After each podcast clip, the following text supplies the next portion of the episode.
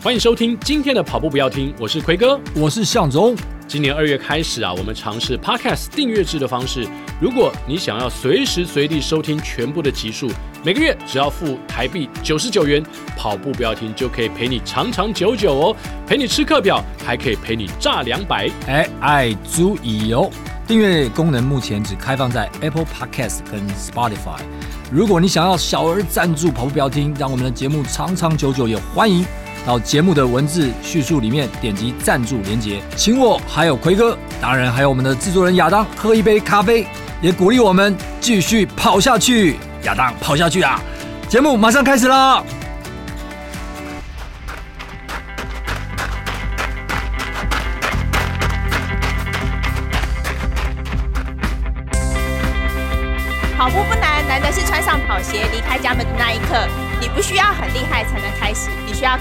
会变得厉害。大家好，我是 Chloe。好，今天我们节目呢，哎，是三个人之间的对谈，那没有来宾，但是这个对谈的人呢，就是我跟向总还有亚当。对，会做这一集，我想是不是因为上一集我们的名模有来，新田，对，新田，对。嗯然后，但是呢，大家抛把我抛弃了，所以特别把我抓进来，特别做了这一集，对不对？应该是这样的意思吧？可是坐在你对面不是新田呐，啊，哎、一点都不甜，真是的，可能有点油，还有点腻。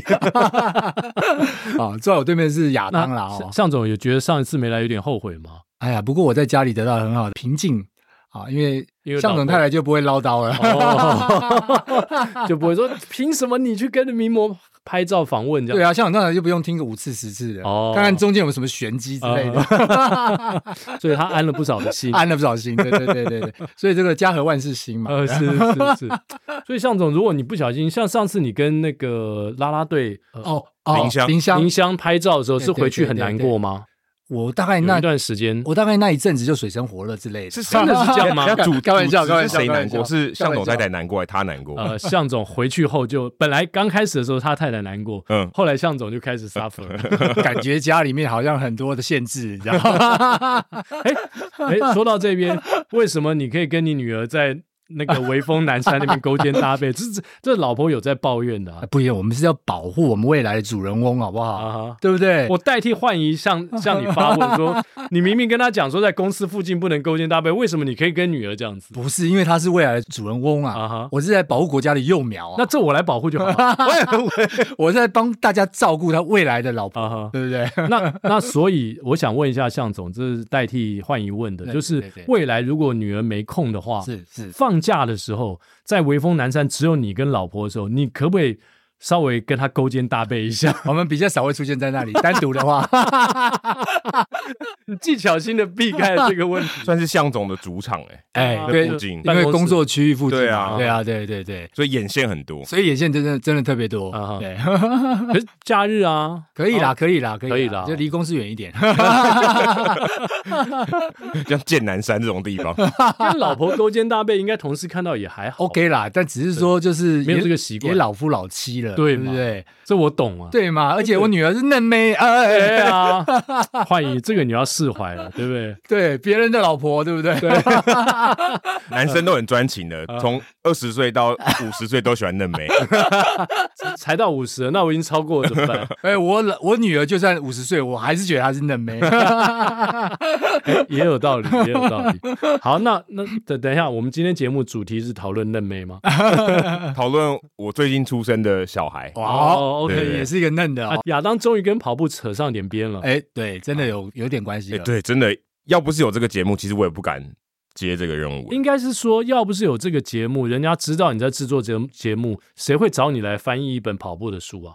哎，好像没有关系耶，他们不知道我在做这个节目，是吗？对对对，他怎么这么大胆呢？就是台大翻译所的老师，我之前有去他们那边有演讲，然后老师介绍的。哦，对，他应该不知道，就是出版社那边应该不知道我有在做这个节目。胆子蛮大的，胆子蛮大的。台湾出版社也蛮随便的，没有，他是从另外一个角度切入。哦，反正这本书就叫“天生就会跑”，我就找一个可能没在跑的也罢，但是反正他天生就会跑，所以从另外一个观点来切入，的确。就可以证明天生就会跑，是是，对啊。可是因为他也会问我说：“你有没有信心接这一本嘛？” 虽然我没有很有信心，对，也是。边翻译边学啦，对啊。你最近翻译的书是不是跟天生什么都有关系啊？你上一本讲 Roy Holiday 那本书名叫《不完美的坠落》哦，不完美的坠落，没有天生就坠落。既然你已经讲了，天生就会跑，而且我们今天是要出的是第二集。对对对。啊，为了这本书呢，跑去看了第一集。嗯，看了大概前面十几页，我就有点看不下去，因为他讲他到呃部落部落里面去跟那些人相处，嗯、然后哇，那个描述很长很长。对，所以有个比较少看小说哈。少看故事类型的，对，因为小说就像你追剧一样，嗯，你要你要很多的时间，嗯，对啊，我们基本上比较难，我们通常是在一本书里面抓几个 idea，哦，很难沉浸在跟着那个故事走，是是是，因为他那里面都谈到墨西哥当地的那个算原住民嘛，嗯，拉拉穆里人，呃，他们从以前到现在是怎么样开始学习跑步的，是。所以他那个里面比较多是他们去怎么样接触到他们的一个过程这样子，而且有提到那群人非常可怕，就是很莫名其妙都跑很快，对对对，都跑很快，对，而且都赤足，对，都赤足跑。所以这一个算是他第一集出版过大概十多年以后再出版，然后他也去回顾他这十多年来这个作者自己的一些改变，然后还有他在第一集里面提到那些他接触到的人后来发生什么事情这样子，然后呃，他这一个也算是。比较跟第一集比较不一样，就是他有谈到蛮多训练的东西，比较算比较务实、比较实用一点的东西，所以他的副标叫做“终极训练指南”，所以他有提到一些训练的东西，这样子，对，就是比较训练法的方式，不像有一点第一集是他的好像个人经历，对，而且第一集看着看着，我有时候会觉得很抽离，就是说。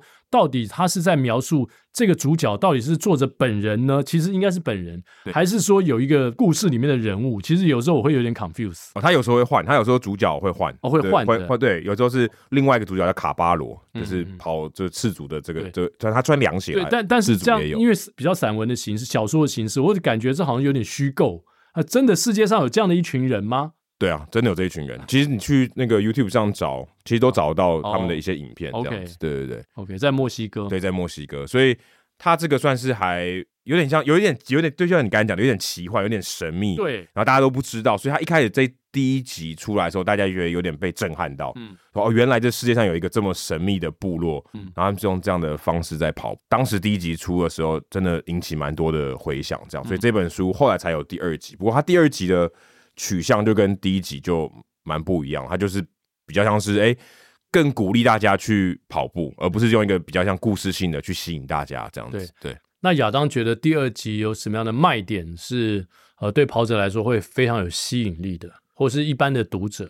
之前在一百五十六集的时候有聊到嘛，就他有一些呃一些比较特别的一些训练的方式，他个人的一些经验，如果他可能在他社区有一些跑步的经验，或是他可能介绍一些跑团的文化，或是他。聊到说，呃，带宠物去跑，带狗去跑，跟怎么样跟狗跑步，然后那有一些，嗯，可能有些 paper 可以教大家，就有一些东西这样子，然后也有谈到很多，呃，可能各地的一些跑团的文化为什么会会有兴起这样子，还有说他以前那些朋友啊，后来发展的怎么样哦，或是还有一些，还有一些比较实际的，像是说，呃，你出门如果去跑越野跑，你要带什么补给品，然后那补给品那些健康食物你是可以自己做的。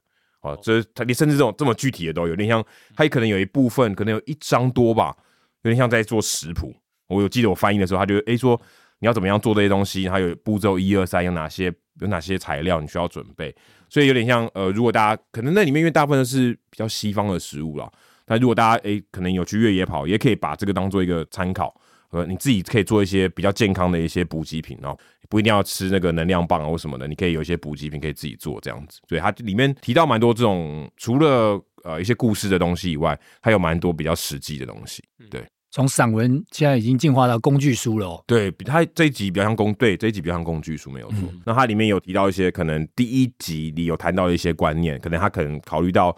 有些读者他没有看第一集，他只看第二集，所以他有些观念又在强调了一次，这样，okay, okay. 所以他有一些可能透过之前的故事去延续，所以他想要谈这个东西，因为他其实谈了很多，主要的就是环绕在你如何比较原始的跑步，比较自然的去跑步，嗯，例如说你可能抛弃掉厚底鞋，然后用薄底鞋，或者说甚至用赤足，就像原住民这样跑步，那他可能就再把这个观念再再强调一次，这样子。那为什么他会想要倡议这样的观念？为什么他觉得波底鞋比较好，或者说甚至赤足跑比较好？它里面就谈到蛮多的。所以，欸、那既然你讲这个，我想问你，就是你在翻译的过程当中，可以帮我们介绍一下他的理由是什么吗？就是他为什么倡议赤足啊，或是？薄底鞋，而不是厚底鞋。其实我自己在翻的时候，因为我没有办法有个人意见嘛，我是帮他照实如实的。那他总是有他的理由。对对对，那他里面强调说，呃，以前人类哦，为什么可以在世界上生存？不只是人类有双手嘛，还有很强烈的大脑。再就是人类的耐力很强，所以，例如说，我们可能跑步赢猎豹，我们跑不赢羚羊，嗯，可是我们跑得比他久，所以我们如果能跑到这个猎物累了，我们就把它吃了，对吧？你跑得再快，但我跑得更久，对不对？你跑到在第一集，我记得他在第一集有讲，对，就讲到这，他又在强调这个观念，说如果今天，哎，你这个猎物，我我最最终是赢你的，那你就被我吃了，因为你累死了。哎，他像这种观念，那他就想要利用这个说法说，人类一开始是怎么跑步的？人类一开始也没有鞋子嘛，那为什么我们现在要不断的穿各种鞋子才能跑？他想要回归比较自然、比较原始的方式。那他也认为说，可能就是因为这些东西。导致我们越来越仰赖这些我们所谓的比较新的科技，加注在不管是你的鞋子上或是其他的地方，嗯，那可能导致于你原本的一些肌肉开始退化。这很像我们的，我自己这是我这是我自己的想法，在书里面没有提到。你看我们的牙齿嘛，以前的人牙齿很很强韧，比较不会有什么一些牙的问题，嗯，可是因为我们现在吃的越来越精致啊，那我们牙齿的训练就越来越少。或者说嘴部的肌肉就越来越退化，这样子，或头部越来越大，因为我们思考可能越来越多，有一些演化过程导致我们的这个脚越来越没有力。嗯，那可能也是因为这样，原住民他们比较没有受到这个问题，所以他们其实演化的过程中，他们搞不好脚是越来越强壮，反而越来越现代人，那就可能城市里面的人，他的脚越来越退化，加上他的生活习惯，那这是他想要强调一个论点，所以。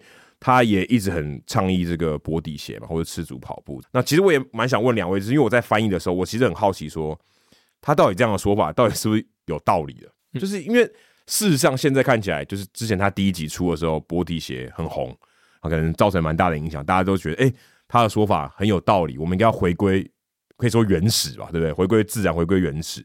可是后来大家又开始穿很厚。很厚的鞋子，不管是缓震的鞋子，或是甚至支撑型的鞋子，可能你的呃脚底没有那么有力，你需要支撑，那或者说你可能这个扁平足，你需要支撑，但它里面都讲说，其实你都不需要哦，你就是把你的脚底的肌肉训练好，然后你穿薄底鞋，你你可以用很自然的方式去跑。可是显然就是现象好像好像不是这样，对啊，我蛮蛮好奇说，像向总或奎哥，你们自己有穿薄底鞋的经验吗？那这为什么后来没有这么受到普遍的流行？或者说，哎，这个流行的流行一阵子就没有了，可能就这个趋势就又回到说，哎，大家又穿更多科技的鞋子。向总从二零一三开始跑跑步嘛，所以向总其实经历了很长一段时间，薄底鞋是当道，嗯，然后引领风潮的年代，对，所以。我穿我开始穿薄底鞋，因为我是二零二零才开始跑步，所以我开始跑的时候，其实 Kipchoge 的 Breaking Two 已经发生了，嗯，然后他已经穿了这个呃 Next Percent，嗯啊，所以我是在一个转换的过程当中。那早年其实我也有，当时在当体育主播的时候呢，也也跑过几次步啊，当时也被品牌邀请过，嗯，我记得那个时候也是真的流行薄底鞋，虽然我没有跑得很凶啊，嗯，但真的这个薄底鞋。流行了很长的一段时间，那真正有穿薄底鞋去跑全马的，肯定是向总。所以向总，向总，你有穿过薄底鞋去跑过全马？肯定有的，嗯，肯定有，因为二零一三那时候也没厚底。应该说相对来讲，嗯，哎，相对来讲是比较薄一点的，嗯，对。但我没有觉得穿穿的很习惯呐。哦。然后你刚刚讲赤脚，我刚好在上周三晚上。要赤脚跑，因为我我带了衣服，但忘记带鞋子。我有见证，所以我就赤脚 跑。你忘你忘记带鞋子？对对对。然后就发现，哎，衣服都有，哎，奇怪，怎么包包轻轻的？就发现你鞋子忘了带。结果是鞋子太轻，所以我就 我就赤脚跑。好，那当然是你开始练跑之后第一次。没有没有没有，以前其实就赤赤脚跑过。哦。那刚刚其实亚当有提到一些点，的确也是啦。哦。我觉得它各各有一些好处跟坏处，那它可能是互为。呃，可能各种的因素都有，但完全是看你在从什么角度来看这件事情。那先回答刚刚亚当提到的，就是说在现代人啊，为什么最后大家还是回到了就是不管是没有赤脚，或者是没有薄底鞋，或者现在来讲的话，可能是厚底鞋或者碳板鞋为主体的。我觉得这一个最大的原因就是这些工具都是在帮助你更强、更快、更容易突破自己的一些成绩。嗯，嗯，所以如果你想要突破成绩，那你最终就是会选回到一个选择是：你想要用这些工具来帮你，还是你要用赤足来去做这件事情？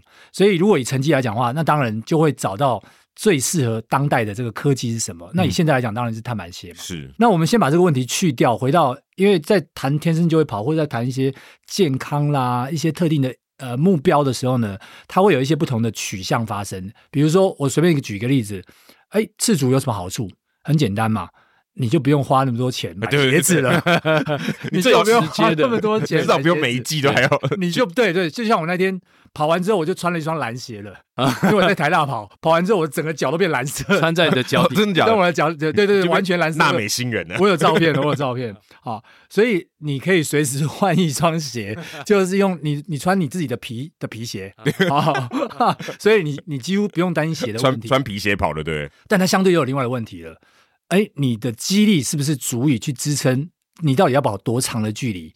哦，你的肌力是不是足以去支撑你去跑那个距离？嗯，因为你平常没有在做这个训练，因为你的小小肌肉已经慢慢退化了。刚刚有特别提到嘛，那这个小肌肉退化的过程当中呢，你现在的肌力啦，然后你自己目前的跑姿啊，有没有办法支撑你在不穿鞋子的情况下？又或者说，我们讲到保底鞋好了，你在保底鞋的情况下，你要有没有办法支撑你可以跑这么久？因为我们知道过去。在那个年代只有保底鞋，一来是那个年代只有保底鞋哦，然后呃比较厚底，通常比较重一点。再来是那个年代穿保底鞋，通常都是一些比较竞技型的选手，所以有时候穿上保底鞋就代表是哇，好，你好像是很很强很强，是一个竞技型的。好、哦，那所以即便大家不见得真的有能力去穿，大家还是以穿那个为一个荣耀的概念哦。它跟现在的后的碳板鞋的概念不太一样，有点像。以前小时候打篮球，你就穿气垫鞋，类类似就是说，或又或者是说，哎，我因为是那那样子的一个，呃，我因为进阶到那样的的等等级了，所以我穿那个好像代表我就是一个精英型的选手。跟现在这个碳板鞋是大家都可以穿，大家都可以用这个方式来去提升自己的一个比赛的成绩，可能有点不一样的概念。因为我们知道保底鞋，就刚刚提到的，不管是赤足又或保底也好，其实你需要一个很强的肌力。哦，你才有办法去驾驭，你去跑一个半马或全马，用那样子的一个鞋的形态去做。可是我们到底做得到做不到？哦，那这个是这个是可能呃，现在的人需要去思考的。那就像刚刚提到的，你赤足，你到底能跑多久？你赤足，我像我以前我赤足就会有个极限，比如说我大概最最多我就跑十公里，因为你跑完之后、欸、很远呢，会不会摩擦到你脚碰碰爬，然后你隔天就不能跑了？嗯。嗯我们的训练毕竟是要是长期的嘛，如果那样把你弄得你脚隔天就不能跑，那那个训练就表示它还没有增加好处之前，你就已经先受伤害了，或是可能皮就破了。你皮就破了，那你怎么再继续训练下去呢？啊，所以对我们来讲，OK，那你即便你要赤足跑或者是要薄底鞋跑，你要去增加你的局部小肌肉，那你应该还是要去挑可能适当的场域，比如说我们的赤足跑，我们会在这个草地。嗯，在草地上慢慢开始练，然后量不要太多的慢慢增加。然后一来是哎，我们谈接地气嘛，哦，就这个这个这个，他也常常讲说，如果你能够去跟这个地接触的话，你的身体的这个这个平衡啊，哦，你的这个释放你身体的一些能量的部分嘛，哦，哎，这个是真的有吗？书里面也有提到这个，都有讲这种东西，所以真的是在接所谓接地气、接地这件事情哈。那那另外就是说，回到我们要穿鞋子这件事情。那现在因为在这个碳板的这个概念之下，其实它就是在帮助你快速的去取得某些成绩的。所以，但你也有听到说，即便是碳板，也有人没办法驾驭。那因为薄底有薄底的，你看你现在在跑步的时候，在你薄底的时候，如果你我们一般人跑步通常容易用脚跟刹车或脚跟着地，嗯，来去做一些舒缓。那如果是你薄底的话，你很容易就就受就受伤了。嗯，好。但是呢，你碳板鞋，你可能强迫你用前脚掌。但是你有没有那个肌力去支撑你在那么长一段距离一直用前脚掌？它可能也造成你的足弓的负担，你也造成你的小腿的负担。嗯，它就是另外一种负担的。你你用这个保底鞋，那造成你的膝盖的负担。可是你用前脚掌的时候，你肌力也也是不够，因为你的小腿肌力可能不够，足弓肌力可能不够，哎，又造成另外一种负担。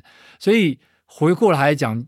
这书里面可能提到的是说，哎，你在辅助训练的时候呢，你可能可以用这样的方式来去辅助训练。是。那针对某些特定比赛的时候，你可能还是有一些比较搭配性的一些运用，不管是薄底鞋或者厚底鞋，其实它都是为了某一些特定的目的需要。那刚刚提到的这群人，因为毕竟不是我们现代人了，我会觉得说，现代人因为你的确你的这个因果的关系嘛，你的小肌肉训练就是不足了，你不像人家是一直从小到大是这样子的，嗯、所以你现在要去做的时候，你可你只能循序渐进。好，所以对我来看呢，我我因为我都都试过，薄底鞋也试过，赤足跑也试过，可是我不太可能用一个赤足跑去跑全马，我甚至我都不习惯用薄底鞋去跑全马。好，那更遑论用很多很多人，他训练更不到位，嗯，他用这样去跑，我觉得那个负担真的太大了，而且蛮危险的，而且蛮危险的，没错，很快就受伤。对对对，那一样啊，你的碳板鞋一样有可能会让这个不熟悉的人去受伤，因为你一直强迫用一个动作在在，因为他会强迫你推进嘛。嗯，所以你一直用那个强迫的动作去做同样一件事，跑完四十二公里的话，你训练不足，你一样会有受伤。所以它不是鞋的问题，好像不是你在穿着鞋跑，是鞋在跑，鞋在推动你在跑，这是工具的一个呃另外的一个不同的面向嘛。嗯嗯。所以大概我我对于赤足也罢，薄底也罢，或者是厚底这样子的这些跑鞋的演进的话，我觉得各有各的好处。那以现代人讲，你很难去避免，就是用这个所谓的碳板鞋。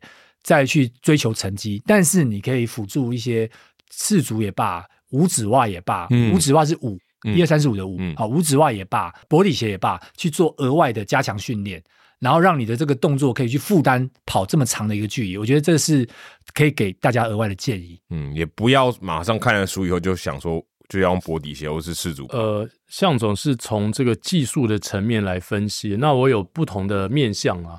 呃，其实当然我们。都跑过马拉松的人，大概都听过这个阿贝贝嘛，就是他当年在一九六零年罗马奥运，他就是赤足跑完全程马拉松，而且拿下了金牌，太厉害了。他当时跑两小时十五分，嗯，我这是非常可怕的成绩，在那个年代很可怕，啊就是大家对于科学化训练都已经都还完全懵懂未知的情况下，他已经跑两小时十五分。可是阿贝贝他的成长背景呢？啊，据说他好像是放羊的。其实哦，刚刚向总讲到一个点哦，我觉得呃，我有点好奇，就是他刚刚讲说。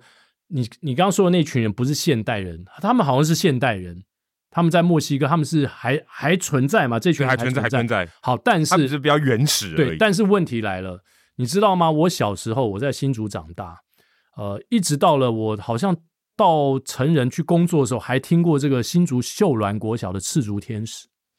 秀峦国小的那种长跑队啊，在我小时候，大家可以去 Google 一下，我不知道现在还找不找得到这样的新闻。嗯、就是在那个年代，三十多年前，他们是非常有名的一群人。那他们是什么样的人呢？他们就是原住民，嗯，然后他们住在山上，然后他们当时的环境呢，山上可能不是那种都是柏油路，所以他们加上就是可能经济的状况啊，比较条件比较没那么好，所以他们就赤足去上学，他们去哪里都赤足。所以他们练跑，他们也是赤足。嗯，然后我也还曾经跟他们同场竞技过。我曾经在一场国小的越野赛，新竹县市的越野赛，就跑第一棒的时候，被一个秀峦国小赤足，而且个子很矮啊，比我我国小也不高，他比我更矮。嗯，从我旁边这样刷过去，最后他第一名。哦，在在终点前可能几百公尺，所以那个我对那个赤足的跑者小学生印象很深刻。那这种人，包括刚才墨西哥住在山里面这一群人呢？啊，基本上你要叫他来柏油路跑一场全马，也几乎不可能，可能很难，因为他生长的环境可能就像非洲这些选手他们在训练的时候，其实很多地方它是红土，对，或者他他不是这种呃质地这么这么平均的柏油路，嗯，他是平常已经习惯在那种比较软的路面上去跑步，所以他们比较会越野跑，对不对？他们就赤脚越野跑，是对他们对，就是不同的地形什么，嗯、他们适应的很好，然后他们的小肌群很发达，对对。那所以你说我们住在城市里面。赤脚是可以偶尔帮我们做一些训练的转换，但是我不可能用，因为我们从小就穿着鞋子，甚至现在在家里面很多人都穿着鞋子，对 不对？对，你你从小到大你没有穿鞋子时间已经这么有限，你怎么可能赤脚在这个柏油路上去跑一场全马呢？就光是那个太阳要是很大的话，那个路那个烫的跟什么一样，而且这好像有点不太合理哈。如果今天你赤足跑，就算你的脚再强壮。在那么热的天气下，在柏油路上，应该也是没有人能承受得了吧？就如果你你赤足跑一段时间，你的脚皮很厚，也许那跟我们呃一般人的脚，你认知就会可能会不一样。哦。但是我必须要提说，赤足跑它有一个非常好的好处，就是呃，我记得徐国峰也讲过，就是因为他也强调这个就是脚的这个提拉嘛，就是上抬，对，就是你如果是赤足，好，我们不管我们在走路或怎么样，像刚刚亚当讲，哎，比如说那个柏油路很很烫啊，或者说地地上有些可能会很尖的东西，所以你在走路跟跑步的姿势上呢，你就会很自然而然的去上提你的脚膝盖。哦，这个这个部分我觉得倒是可以给现在的跑者很多的帮忙，因为我们现在很多时候我们强调什么步频啊什么，其实我们膝盖都没弯，我们脚都没有抬起来。你可以试着用赤足跑的时候呢，让你去把你的脚抬起来，那种感觉，这比较接近一个比较原始，而且可能是比较正确的跑姿。哦，里面有提到一个奥运冠军，他训练的时候，因为他他有别的工作要做嘛，所以他就在柜台。每天抬脚一百下，就原地跑，这样他就这样一直把这个跑姿给固定下来。结果他后来真的就靠这个跑，一百下蛮少的，对，但他可能就是一个 session 是一百下。Oh, OK OK，对，但他就是一百下摆抬腿，他里面有提到，uh huh. 那就是用这种方式，因为刚跟奎哥刚才讲的有点类似，对哦。那时候可能他也是鞋子，也是很普通的鞋子。对啊，赤足的时候，你甚至有时候有时候你可能会踮脚，你知道吗？就是比较害怕这整只脚踩下去的那种那种，不管是对你的脚底的神经啊，或是说一些异物啊，对你脚可能产生一些伤害，哦、你会你会很就。可能碰下去，你就会抬起来，所以那个其实跟我们跑步的训练某某种概念上是非常接近契合的。对，因为一般做动上面，当你是用脚跟来着地的时候，它最冲击最完整的地方是在膝盖。嗯，然后如果你是前脚掌的时候呢，它大概是冲击最大的地方在小腿。嗯，所以当你赤足的时候呢，你因为不把你的脚跟整个往下去下压的时候，你的膝盖所受的冲击比较相对来讲是比较小一点。嗯嗯，那肌肉它是一个可回复性的。但膝盖就不是完全是可回复性，它需要用肌肉来去支撑它，软骨可能就受伤了。对，所以你如果一直这样子冲击的话，当然，所以为什么会有一些这个避震啊，或者是说球鞋的发展上面，它呃，或者是跑鞋的发展上面，它希望能够去减缓这样的一个冲击。那、嗯、概念上是这样，可是我们就我们大部分人因为有了这个之后呢，就比较依赖、肆无忌惮的。对，特别是我们跑累的时候呢，那更就放放掉了，就身体就不比较不会去做好那样的一个支撑，因为有人帮我们做缓冲了。哦，对，所以赤足的时候你就没有办法这样子。因为你真的会膝盖会痛到受不了，所以等于说这些科技在这些鞋子上面，其实让你可以可以更不去注意这些东西，还反而保护你。它甚至就是让你可以让你把这场比赛先先撑完再说这样的一个概念。哦、那既然他有帮你帮你做了很好的支撑，那当然我就有去仰赖它嘛。哦、可是长久下来之后，你就会过度仰赖它。啊，这个也是一个工具所带给我们的一个可能比较不好的那一面，退退化了。对，所以可能都要做一些补强啦。好，对。那当你有一个很好的这个可以去运用这个工具的时候，因为工具一定本身像刀子也是，它你可以好好用它，你也可以不好用它，那就还是回到我们个人身上，我怎么样去有效的训练之后去驾驭这个工具，而不是就像我们去日本买鞋子，你知道他们都会很强调你什么成绩，你穿什么样的鞋，嗯，不然的话他会觉得他不建议你这样子穿，一样。他不是说贵的就推给你，他不是说贵就推给 你哦，而是你到底适不适合这个鞋子，你有没有办法驾驭这个鞋子，这很重要，你能够驾驭这个工具，你再去使用它。他怎么？知道你能不能驾驭？他会先问成绩啊，对啊，除了成绩以外。基本上他会先用成绩，然后跟你目前的一些规划跟训练的状况来做一些判断。当然，我没有办法确定说是不是所有的地方都是这样。嗯嗯。但是我们在日本的某某些特定的球鞋店，它大部分会有给你很专业的建议。哦、嗯，就怕你跑鞋啊、球鞋都是一样的，怕你穿的还更容易受伤。是，比如说你说我的全马是五小时，他可能一整批的鞋子，他会建议给这个五小时左右的人缓冲比较好啦。啊、对对。然后你像以前的保底鞋啊，嗯、我就有印象非常深刻。那时候在二零一四。还是大概一四左右吧。我们有一群人去日本买鞋子的时候呢，他就问你的成绩，然后他就有一段那三小时半以内的成绩，他就呃这个不建议你不要去穿这个，嗯、然后他就往你别的地方去建议。嗯，其实就是这样的一个概念。嗯，那这样蛮蛮有良心的哦，还不会说哎，我都推个最贵的给你，他不是最贵的，而是最适合你。所以刚刚向总讲了专业的建议，对对对，专业人士他不能说为了卖鞋子给你拿 commission，然后他就把最贵的鞋子推给你，因为这个鞋子你根本没办法驾驭。是啊是啊是啊，没办法驾驭，你可能很容易受伤。对，而且受伤你很难回去啊，你受伤还不能，他没帮你买保险，对不对？对啊，所以我觉得鞋子的设计蛮有趣的。你看我们脚底最厚的那块肉，其实就是我们后跟脂肪垫嘛。嗯。哦，我们本身有脂肪垫，那个就是我们缓冲垫的。对，那已经是我们缓冲垫，但是我们的鞋子呢，又是后跟更厚，后跟比前掌大概有时候我们说后多了八 millimeter，对不对？或多了四四米。哦，你讲的是还有那个前后的差落差嘛？有些到八，有些到八 mm 呢，有时候到十嘞。所以说后跟更厚，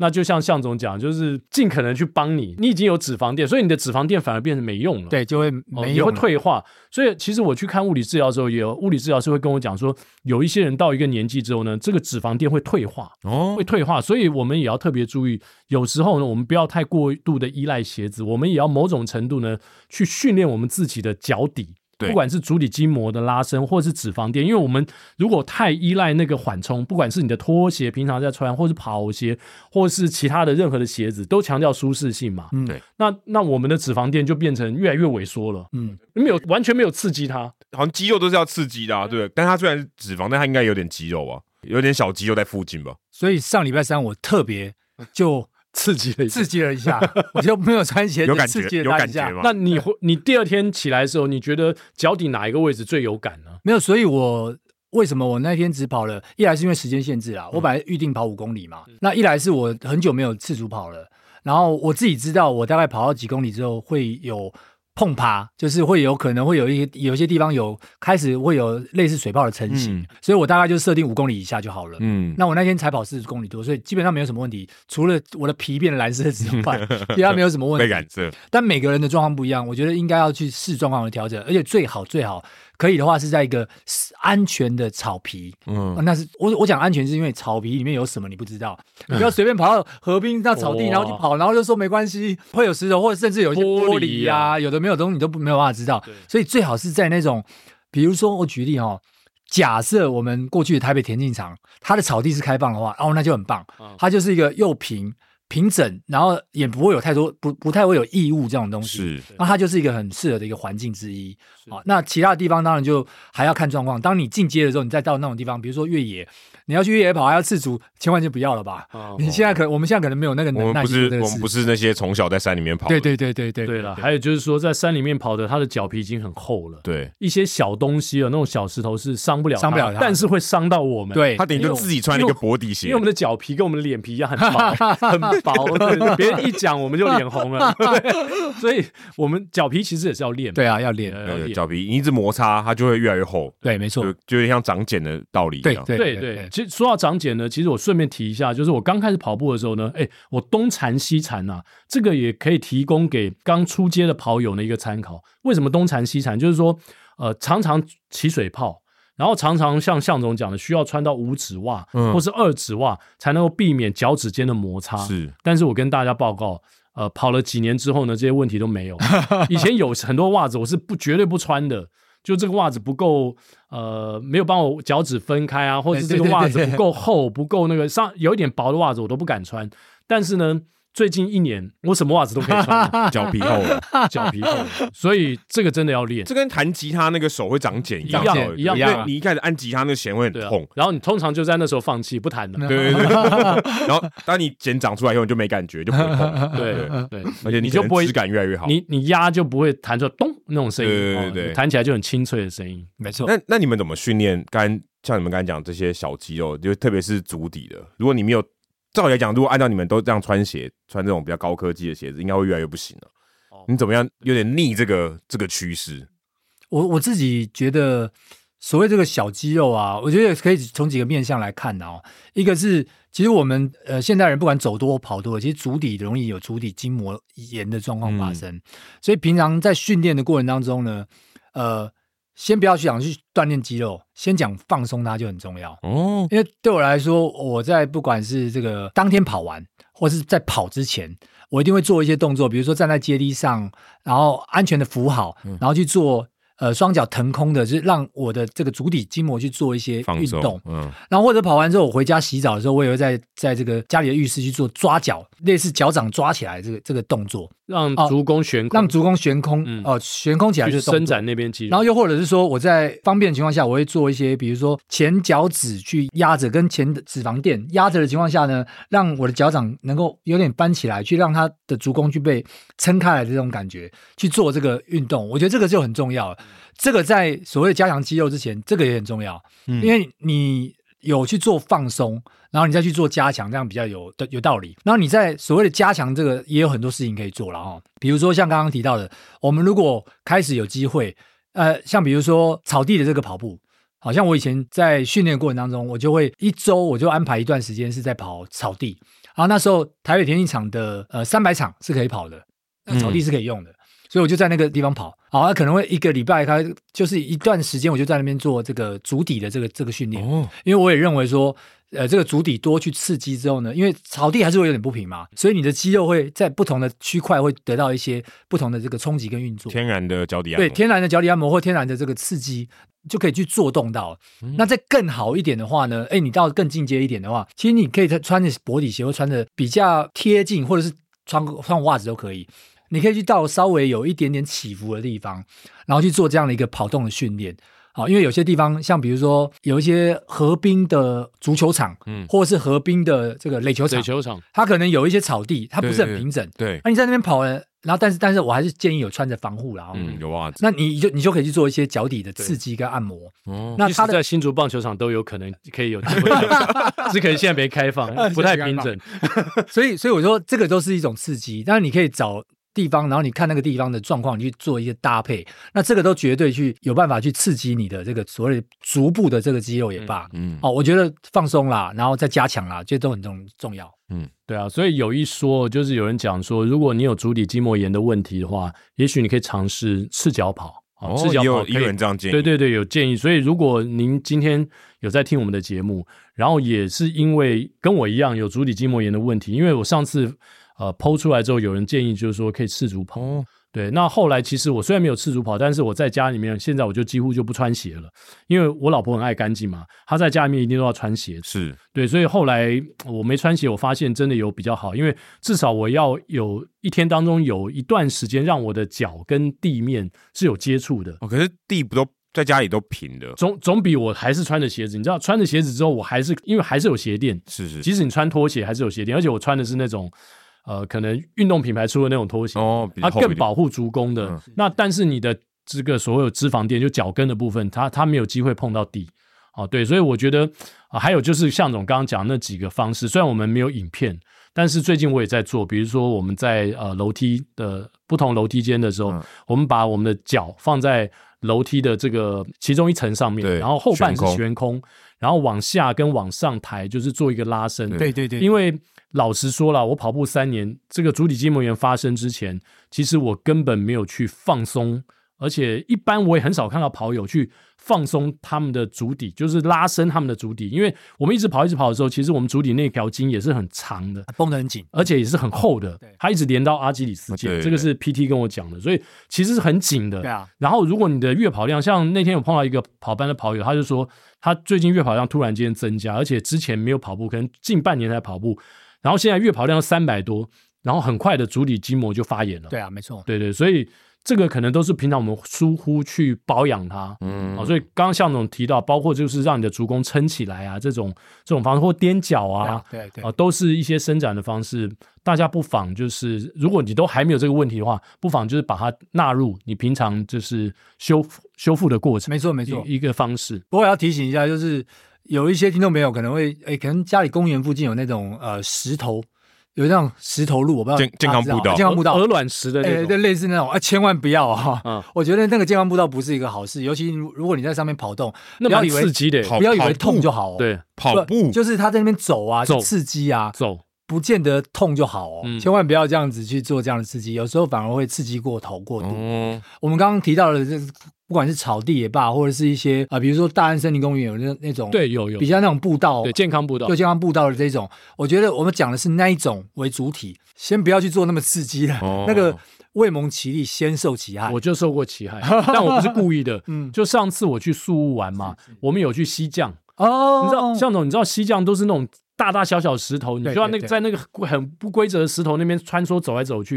然后当时我已经足底筋膜炎了，是。然后那天结束之后呢，我足底痛到不行。哎呦，因为那个就是就是跟你刚刚讲那个健康步道很像，是是是，就它是刺激，它是很硬的，然后太过刺激，一直刺激你的脚。没有穿鞋子？有，但还是很痛。我有穿鞋子还痛，但还是很痛。有啦，你溪降溯溪一定要穿鞋。对啊，对啊，对啊。可可能是什么溯溪鞋？那很很薄。人家穿溯溪鞋，呃，对我们穿那个，因为他发给我们那个很薄嘛，所以它其实对你的脚底基本上没有什么保护。对，没什么保护了。它只是防滑哦，防滑，就是你不会滑倒。是是是。那天之后，我脚晚上痛到不行，绝对不舒服的，而且边走的时候就已经变痛了。嗯，所以那种很过度的，像我们讲过度的刺激是要避免。对啊，要要千千万要避免，不要说哇，我就要开始训练，然后我就我开始变天生跑者，还在上面跑，那就太刺激了，上面跑。是太恐太恐怖了吧？我觉得应该做不到啦。真在上面跑，真的你应该你全身的重量很可怕，太痛了吧？用走路都很痛了，走都很难了。会不会大家听完我们这一集之后就不会去天生就会跑的分享会了？新书分享会，因为因为我们都把它讲完了。不会啊，不会，啊 还可以啊。等于是这个 online 版的，online 版的，对啊，对啊，对啊。那里面还有提到一个，我也觉得蛮有趣。他有说以前古代士兵在行军，什么行军一天可能几百里，然后说你不可能都找那种。很会走路或很会跑的人嘛，因为耐力不可能都那么好。它里面有提到一个，我也是大开眼界，我也是想之前都没想过，我想说哇，以前人行军怎么可能说几万人，然后大家行军的速度还一样，然后大家都还不会累倒，因为如果你行军很快的话，你到战场就挂了嘛，就没有力了。那个叫急行军，对，急行军。大家说也有分哦，就是你这个行军，你可以就一般的速度跟很快的速度，就急行，就是需要大家这个三百里加急，还很快这样子。它里面就提到说，那他们怎么训练？或者说怎么知道这些士兵的速度？因为你不可能像什么，好像像马拉松训练还有几分数几分数，以前也没有码表。可是他跟跑者一样，其实我相信他是要练的。对，他也是要练，要练。但他怎么练？他说就是唱军歌，哎，就他行军的时候，大家一起唱歌。你如果唱得了，代表你这个速度 OK，所以如果你不会太喘，对，你不会太喘。所以大家如果可以一直跟上唱歌，代表大家可以越来越 OK。那等到说好，我们要急行了，就不唱歌了。然后大家已经知道那个速度在哪，所以大家就可以比较快的行军。虽然说唱歌是一种，就是知道你的状态状态在哪，但是那可能不是你最快的速度嘛，肯定不是。它就是一个阀值这样，就一个 threshold，所以要让你知道说，OK，如果大家都可以跟上这个唱歌，大家都可以一起唱的话，代表大家的现在的速度或大家的能力其实差不多。我觉得这很有趣，因为你不可能挑跑者嘛，或者挑不可能挑耐力好的人嘛，就是你基本上你需要人越来越多越好。所以你要怎么样让大家知道说，怎么样挑出大家的这个跑步的程度，大家的耐力是差不多，就靠唱歌边唱歌边行军来，或边跑步来，我跟你训练这个军队。你去哪里就绝对看到这样的人啊！金门马拉松哦，因为金门马呢，每年他们的部队都会出来，而且他们就是他们是步伐整齐的跑哦，嗯，而且是。边唱军歌哦。哦，对，我要有一个前提，而且是没有穿上衣，他们是不知道是蛙人部队还是说那种特种部队。对，我要我要一个前提，你要因为我没有当兵，所以我看到这时候很新鲜，因为可能大家当兵的时候，他边跑边唱歌嘛，对，精神达数什么之类，那个时候就从等于从古代那时候开始一直传到现在，就你跑步的时候唱军歌，或是你要精神达数要喊，才确保你说你的这个程度大家差不多，才知道大家现在这个几分数大家是可以控制得了的，对啊。对，而且你一整个连或一整个排要练到同样的节奏，在那个歌曲的节奏上，然后大家脚步要一一致出去收腿哦，那个其实我觉得蛮不容易的，那个没有个一段很长的时间是练不起来的。我就我自己看一些影片的记录，嗯，我只看到那个前面在冲杀的时候只会喊说杀，然后当将军骑出去的时候呢，这些。步行兵们，他一定要跟上，对，不然将军一个人冲冲下去的话，可能会先死啊。对，那个是 那个是在交战的时候，交战的时候，对，我刚才讲的是行军，行军的时候就可能可以稍微慢一点，所以还可以唱歌，对，还可以。不然通常只是喊杀就已经。那种类似那种敢死队的概念，他们的速度一定要快，他一定要快，对，敢死队如果很慢的话，那将军会先死啊。所以我记得之前朱开来分享，我印象很深刻，他说。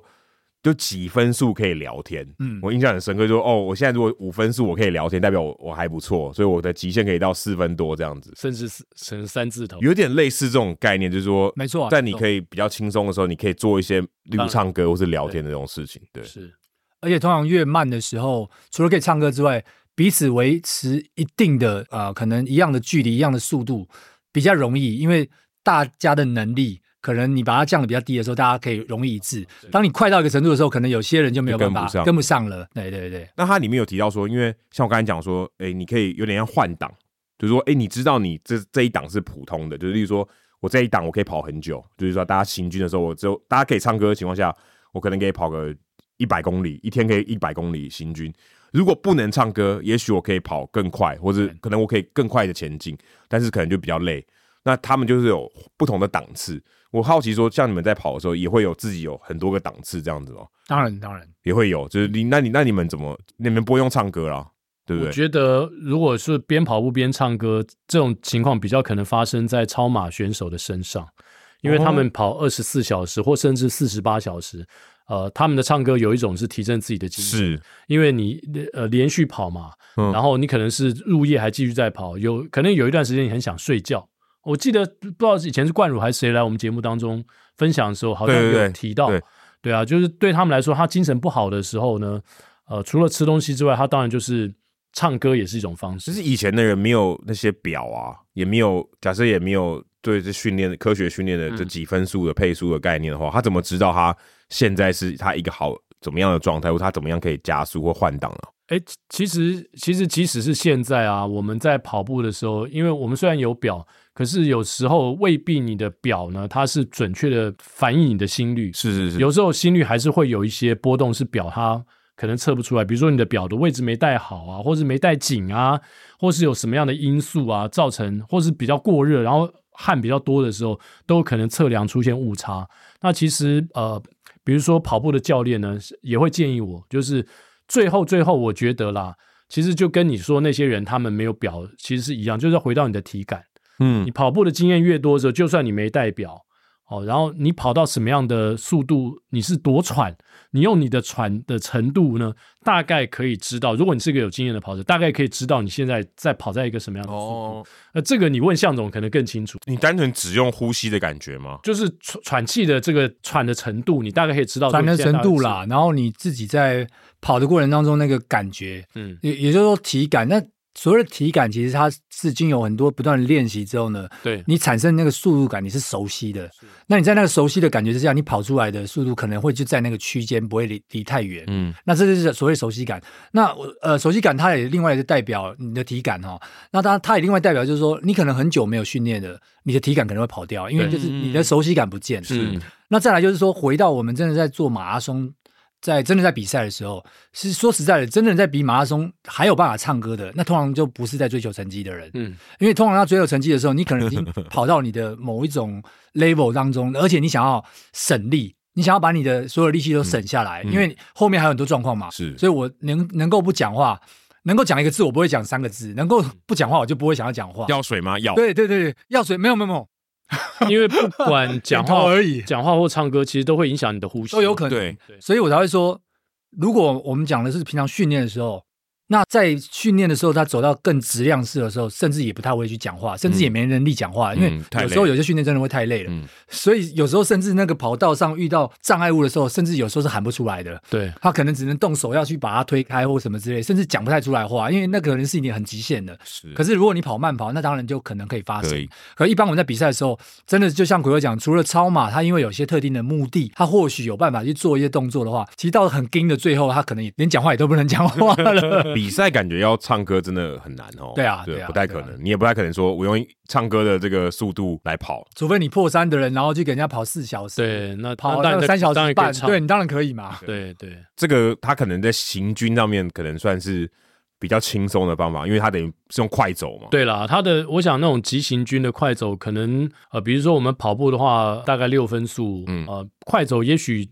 七八分数哦，真的走很快的时候，嗯、有可能七八分数。但是即使是这样，你应该还是处在一个心率很算比较 easy 的状态。对啊，对，对，因为我们跑六分数，比如说。我跑六分数，可能心率一三多，那向总可能一百一十几，对，或甚至一百一以下，嗯，那对他来说六分数很轻松嘛。如果他再慢，那那肯定他可以，当然肯定可以，他可以把彩蛋第一集唱到第一百三十，就是 repeat 一遍都 OK，他绝对有这个余裕。但是行军的时候，有可能有人像是向总，但有人就不是嘛，对，但他至少有一个大家都可以接受的一个速度，对，没错没错，所以他就有点像这样，因为以前也没心率啊，也不知道也没没办法测出你的心跳，也没有表，是，所以他那个我觉得他那个故事还蛮有趣的，因为以前可能。靠体感啦，对，靠体感，还有靠经验嘛。靠经验，靠经验，然后他训练这么多的人，对，可以跟上那个速度，对，不止跟上奎哥，还要跟上那个前面将军的速度，这也不容易，因为他们可能骑马嘛，是对不对？对对对，现在现在步兵都要走，都要走的，没错。将军坐在车上，看你看你们训练，对，将军就跑班教练，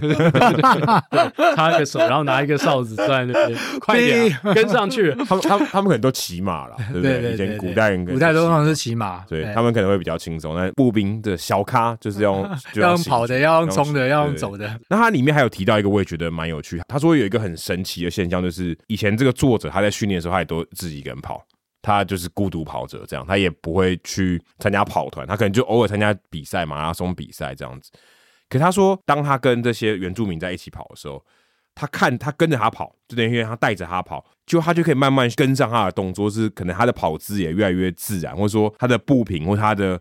呃，可能他的呼吸的方式也都跟比较我们刚才讲的比较天然、比较原始的这种方式，很快就可以学习起来。他觉得是一个很，算一个很神奇的一个体验。然后他看到其他，例如说，可能他们用一些比较原始的方法在训练一些啊、呃，可能现代的跑者这样子。很多人也是跟着那个教练，有点像是他可能好像跟着这样做，然后他就很快就可以把这些动作透过视觉，或是他可能呼吸的方式，或是可能呃教练他有一些提示。很快，可能一群人都可以模仿同样的动作。我很好奇，这这个是真的吗？因为我没有上过跑班，那里面就提到说，好像这个真的很神奇，好像大家看着这个教练，或是跟着这个原住民一起跑，你好像很快就可以有点 copy 他的这个，不管他任何的行为或者他呼吸的方式。这个是你们常不讲说跟车吗？可那个速度上是一样，可是你可能会跟他的动作或者他呼吸都会好像会 sync 这样，好像会同步吗？这是真的吗？哎、我当然觉得。它本质上是啦，好，但是它还是有一些些微的差异啦。比如说，相同能力的，或是能力附近范围可以 cover 的啊，它当然可以一起。那它也容易因为这样子，然后去比较容易去跟着。嗯，可是我们一般人要去跟 Keep Choke，可能没办法，一百公尺你可能就已经挂掉了，就，下线之类的。哦，可要跟他的配速只配一百。对，所以这个第一个当然要相同能力的。然后再第二个就是说。你在所谓的这种 maybe 在模仿对方的这个动作上面呢，或者在模仿对方的这些相关的项目上面呢，他你到底做了多完整啊？因为我们知道，就是说，哎，可能有些教练也罢，或者他受过的跑姿训练也罢，或者他受过的。呃，不管是马克操也罢，嗯，他绝对比一般人多。嗯、那你可能只学皮毛，但实际上呢，哦，看起来步频也一致了，哦，看起来呼吸好像也一致了，哦，看起来速度也跟上了，但其实还有很多的细微处，我认为还是有差异的。是，所以一定可以看起来。但是呢，在细部的东西一定还有很多是有差异的。那也就是为什么跑班的训练的时候，他可能不会哦，只是单纯的就只有在这个跑的本身。那跑又有不同的不同的层次嘛，有慢跑，有有质量跑，或者是有间歇跑。啊，有一些不同层次上，你能跟的可能就不一样。然后还有有些课就会去带给一些不同的，我刚刚讲那些细部的的部分，不管是你的这个动作上面也罢，你的呼吸上也罢，你的肌肉的增强上面也罢，我觉得这些东西才是真正的能够完全带到的。不然的话，可能会有一些东西看起来上有了，但是都是很表面的功夫而已。哦，就只有形式上面或者看起来有而已。对啊，因为奎哥也上过蛮多跑班嘛，他应该也看过蛮多这样的一个现象。其实老实说，如果是你刚才那个问题的话，在我上了三年的跑班，看起来是不成立的。哦，就是说，即使是今天一样的速度，因为最主要是我们都是市民跑者，嗯，不是所谓的选手级的。如果我今天跟了一群选手的跑者一直在练，然后这一群人他们都是选手。然后他们的跑姿很固定了，通常选手都会被调教到一个比较各方面就是有一个水准的跑姿。对，他不会是呃没有抬膝盖，然后一直用步频那叭叭叭叭。但是你在呃市民跑者的身上呢，你看到各种人用各种方式，他擅长的方式去跑步，跑出可能同样的速度。对，可是每个人的动作都不一样，呃，都不一样，然后跑法都不同。呃，因为可能只是因为他习惯这样的跑法。是是是。那你刚刚讲那个作者呢？因为他可能是到山上去跟一群原住民，然后那群人他们可能已经习惯就是那样的跑步方式。然后他因为大家都那样跑，就像我刚刚讲，他跟一就像你跟一群精英选手哦，相处久了，然后你跟他们一起训练，也许他们降速来跟你跑啊、呃，你有可能去，因为每个人都这样跑，你有可能就因此去模仿了他们的，哦、有有机会。所以如果他的速度跟你你适合的速度是差不多的，是有机会，一定要差不多速度，对，要不然跟不上，要不然你你羡慕，你觉得 Keep c h o e 就像向总讲，哇，每个人都说 Keep c h o e 的跑姿多流畅多完美，问题是我们永远做不到啊，对啊，因为我们没那个速度啊，所以你你做不到那样的跑姿啊，你如果就盯到三分出的速度已经是很。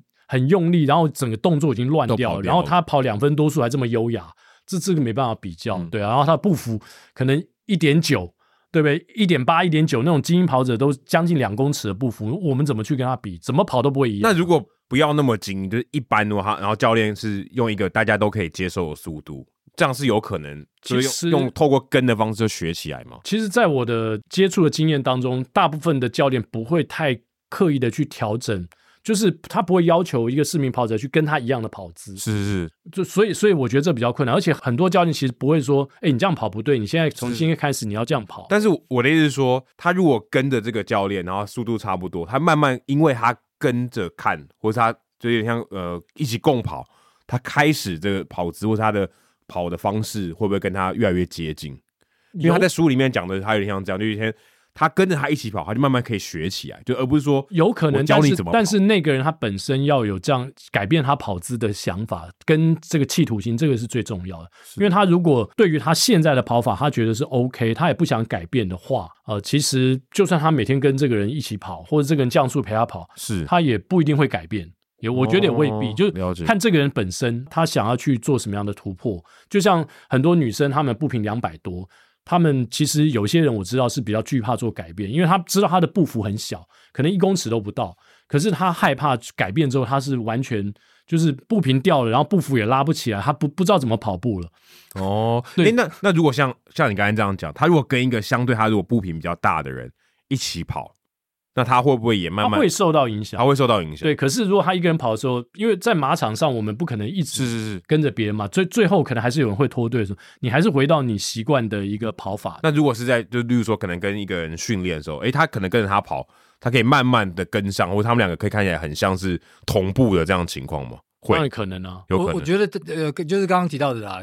你去模仿当然有可能啦，可是跑步这个东西，第一个首先它是一个习惯，因为你过去的习惯，如果你没有去去改变的话呢，你也不会知道你到底有没有改变，除非有人帮你录下来，然后跟你讲说你这个哪里哪里，否则的话，你在那过程当中你以为，但是可别人看起来不见得是一样。是，然后再来就是刚刚讲到那个议题，就是你在练习的时候，通常也不会跑太远。嗯，那你可能在某个距离是可以类似的，可以跟，对，可以跟，嗯、但是同样就是你的肌力有没有到那个程度，有没有办法跟到那个程度？哦、那到比赛就更不可能了。对对，因为比赛的时候，除非你教练是降速来陪你跑，那或者是说你真的在有些比赛的时候，你可能要自己跑了。那你有没有办法跑出像教练那样子，从头到尾都一样？那也很难。所以我觉得就是说，他在某个程度内，他有可能可以稍微模仿到某个样子。可是这个到底是不是你的？这个就要很长时间来去做规划跟训练，才有机会真的到达那个程度。因为每个人个体状况真的差异太大。因为那个感觉有点像说，今天好像卡拉 OK 有一个伴唱，然后你就跟着那个唱。然后你就可以大概知道大概是怎么样子。可是如果你一把半唱抽掉以后，你可能又回到，对，你又回到原来，你的 key 又不准了，有可能会这样。我觉得比较辛苦、比较难的是，因为我们你去看小朋友的跑姿是最自然的吧？对，就是比如说国小低年级的，或是幼稚园哦，出去啊，大家就拼命的奔跑，他们的跑姿其实都很流畅，都很自然。那为什么我们后来改变？因为我们坐坐在教室里面，坐在办公室里面，我们坐久之后，其实我们已经忘记原本我们会跑步那种很天生，就是你刚刚讲嘛，天生跑者那种，就像这本书一样，这种呃最流畅的感觉啊，因为我们的身体的各个关节可能都已经被被改变了，然后重量又变重了，对，被现代化改变，对对对，所以如果你说真的，你想要很在乎跑姿的话，我反而觉得说，哎，你去看小朋友怎么跑步。你去试着，因为我们都小，都当过小朋友嘛。嗯，你去试着找回那样的感觉。当然，这过程当中很困难，是因为我们我刚刚讲，我们的身体已经结构上这么多年来已经有很多的改变。对，你要你要立刻做到并不容易，但是那的确是一个你可以去努力的目标。书里面有提供一些就 reset 的方法了，就是让你可以回到像小朋友一样。哦，所以它有它有一个九十天的课表，它里面有一个课表。OK，然后你就是照着它的做。我我是没有做啊，这很明显嘛，我是没有做，但是它里面有提供这样的方式，让你可以有一点像 reset 回去，哦，就很像你刚才奎哥讲的，就是说刚开始天生就会跑那种那种跑姿，对，还把你一些可能可能一些肌肉，你可能因为你长时间坐着或这些现代化的关系没有使用退化了，还帮你把这东西稍微恢复，有点像恢复成。原厂设定这种感觉，有点类似这种，还有一个对，有点有点像他这样的一个过程这样，所以它里面的确也有提到像这样子的看法，这样有一个课程可以给大家参考。他书里面后面有这样子，所以我想他可能也的确他想说，不管是从薄底鞋啊，或是可能一些我们觉得比较理想的做法，但他可能没有这么现实，因为现实可能就是不适合薄底鞋，但是它里面可能有些比较理想的东西。或许可以让你跑得更久、更自然，可是或许可能大家在现阶段此时此刻，并不是这么容易，好像看了书就马上可以做到的事情。但他可能提供一个一个方向吧，给大家参考这样子。好，那如果大家对于这本书有兴趣的话，今天你听到这一集，就十月四号我们上线这一集，刚好也是《天生就会跑二终极训练指南》哦出版的这一天啊，就上架这一天。那我们有跟出版社有合作，所以如果你到博客来的结账。输入 at run 二零二三哦，就可以省三十块钱哦，差不多相当于打个九五折，就你原本有打折再打折这样子。哎、欸，那我可以请求那个亚当帮我们跟出版社争取送我们的听众几本书吗？可以啊，可以，可以，可以，我会争取这本。那我们之后再跟大家讲，我们在之后在粉丝团再跟大家讲。那现在就是先给大家 coupon code 这样子，如果大家有兴趣的话，可以先去买哦。那你之后如果有抽书啊，你可以拿来送朋友。不过我要跟这个所有的听众朋友呼吁啊，请大家不要再让白品健。哎，我怎么也想到同样的？每次都是他中啊，大家要多投一点啊，不要让白品健又中了。我们这样会不会太针对性了？可是我们不能阻止白品健来参加抽奖，没办法阻止他。对，我们从来也没有阻止他过。如果他抽中，就是其他人不对了，搞不好只有他一个人来抽。不会，通常都不都蛮多人，应该蛮多人的。可是他就很厉害，奇怪。而而且我觉得我们今天谈完了这一集之后，大家应该对于很多的话题是蛮想要去找答案的。对对对，就算没有一个标准答案，你也很想知道更多的知识。对对对，我觉得书里面就提供给你一个方向了，你不能说这本书说的百分之百完全正确。是，就算我连我翻译我也不会这样认为。但是觉得里面有很多东西可以给大家思考，给大家一个方向，可以去参考这样子。然后，更何况这本书有蛮多比较务实的一些建议，比较实际的一些呃可能行动啊，或什么，它可以提供给你，可以做一些当做一个指南这样子。嗯，对。那如果大家有兴趣的话，嗯，你在听到这一集的时候，这本书已经上架了，就《天生就会跑二》。啊，就我花了大概四个月翻译的书啊，等于休赛季的时候翻的啦。OK，所以也希望大家可以多多支持这样子。好，我们亚当终于可以把心思放回来，我们跑步不要停啊。没有啊，他现在斜杠有太多身份，现在太多身份了。他除了译者，嗯，作者。哦，之外呢，他现在还是旅游做，不是他现在是那个兼导游哦，导游带团出游，我们就算伴游，我们那个我是有，我不是伴游，不能随便乱讲哎，我不是我我不是我不是伴游小姐，但是因为因为我们不是这旅行社，我们不是领队了，啊不是伴游小姐，因为他是伴游先生，不是伴游伴游，谁说一定要小姐才能伴游，先生也可以伴游啊，但是向总有嫩妹伴游，那是一定要的，五十岁也对向总来说也是嫩妹，对啊，好吧，但但是要再等个三十几，这三十几年。对对对对 好了，节目进入到我们的彩蛋时间。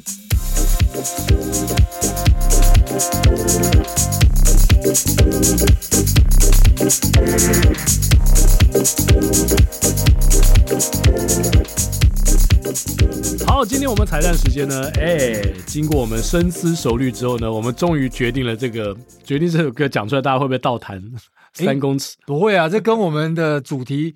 里面的内容也是很有关系，很契合，很契合，很契合。我们要唱军歌，军歌，哪一首呢？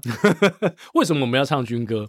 因为我们刚刚有讲行军嘛，我们刚刚讲了半天的行军，对对对对对对对，而且这首军歌要指名亚当来唱，因为他没当过兵，不会唱，什么东西连达数都不会，他没有是个男人吗？训练，难怪他不跑步。对，以前没当兵的人都被人家嫌嘛，对，是个男人吗？是国家不要我，是我不要国家。哦，那现现在你还可以从军啊。他已经给我免疫通知书了，我要怎么？你可以当志愿役啊，不行啊，体格就没过。你硬要国家，我想要当官。对，好，我们要唱这首是勇士进行曲，勇士进行曲哦，因为奎哥是勇士队的，呃 勇士球迷，勇士球迷，你是说篮球还是棒球？哎，这个就不一定。马上要打那个 MLB 的季后赛。等一下，如果今年勇士哦，今今年勇士没有夺冠，没有没有没有，不然的话就哇都有机会啊。可是棒球之前有一年是金州勇士、对对亚特兰大勇士跟富邦勇士啊哈夺冠军，有这样的。二零二一年啊，二零二一是。金州勇士冠对，金州勇士是冠军，然后亚特兰勇士是冠军，然后富邦勇士是冠军，富邦勇士当然冠军，对对对对。哦，那年都都是冠军。好，那我们唱勇士进行曲，看起来我们的几率是乘三 三倍。接下来这一年呢，三支勇士队都有机会夺冠，对，都蛮有机会的。对对对，马上十月就可以验证。好，我们来唱勇士进行曲，我跟向总一起唱。好。男儿立志在沙场，马革裹尸气浩壮。噔噔噔噔噔，金戈挥动，耀日月，血气奔腾，撼山岗。头可断，嘿，血可烫，哈，中华文化不可丧。挺起胸膛把歌唱。唱出胜利乐章，一、二、三，班长还没喊啊！班长还没喊，大树，一、二、三、四，一、二、三、四，一、二、三、四。哇，班长，我们有个班兵不讲话哎，没有答数，没有答数啊！象总仿佛回到我们二十几岁成功岭的时候。对啊，不过就。如果有那种不答数的，应该会蛮惨的哈。没有，我代表说我已经跟不上，我已经挂了。你没办法参加我们的妈群了。对啊，这个唱歌配速 脱队了。你你要你要行军的时候，一定要记得要唱歌配速啊。对啊，哎，如果今天有人唱不下去，代表他真的脱队了吧？通常唱歌的时候没有在跑步了。对啊，应该还 OK。在成功里是用走的。对对对对对，还可以还可以。所以他们这个唱这个军歌的时候不用跑，或者也不用跑。要要不然成功岭两个月，可能很多人都没办法跑。通常都是很简单的行进而已，也不会走太长啊。对了，哦，所以就走路，就连集合场可能绕圈圈，绕那个口字形或摸字形这样。哦，所以如果这样的话，你们几分数可以唱这首歌？在在福和桥。我们下次找你去录影，我们来见证一下，看看几分数可以唱完。向总应该四分数还可以，这么短的三四分应该都可以吧？对啊，这么短歌一下就唱完了。我们还要继续聊下去吗？大家都想转台了，举光原地，怎么还没还不结束啊？好了，那期待天生就会跑第二集能够热卖，而且大家能够从这本书当中。得到自己想得到的东西。对，虽然热卖我也没有多赚钱。嗯，没关系啊，我们服务服务跑者。对对，我们已经提前帮我们中华民国过生日了，啊、先唱军歌了。没错，没错，没错。啊，好，那我们就今天节目到这边啦，希望大家会喜欢哦。我们下周三早上八点同一时间空中相会，拜拜。拜拜。